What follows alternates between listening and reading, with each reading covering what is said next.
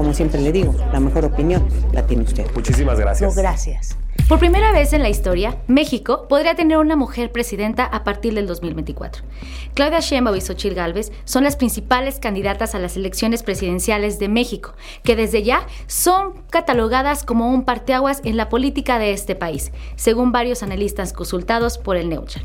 Las candidatas a las elecciones presidenciales de México previstas para este junio del 2024 solamente tienen una cosa en común. Rompen una tradición machista y eso sí, es una victoria para un país con una alta tasa de desigualdad de género, ya que México es uno de los países donde aún no ha gobernado una mujer. El pasado 31 de agosto, el Frente Amplio por México designó a Xochitl como su candidata presidencial tras un proceso de consulta pública que se canceló por la renuncia de su contrincante.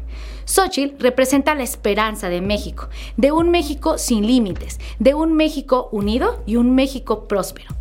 El país cuenta con algunas heroínas de mucho renombre, por recurrir a la historia con revolucionarias adelitas y por supuesto en la actualidad con madres con coraje por todo el territorio.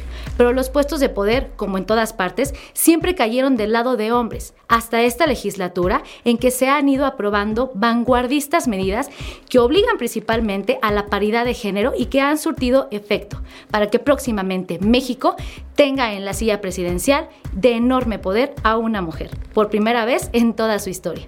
E ingresará un porcentaje al que muchos países occidentales están lejos de pertenecer. Definitivamente, esta será una tarea de mucha responsabilidad y mucho trabajo por parte de las personas votantes. México merece el avance. ¿Y usted qué opina sobre ello? Se lo dejo a su criterio.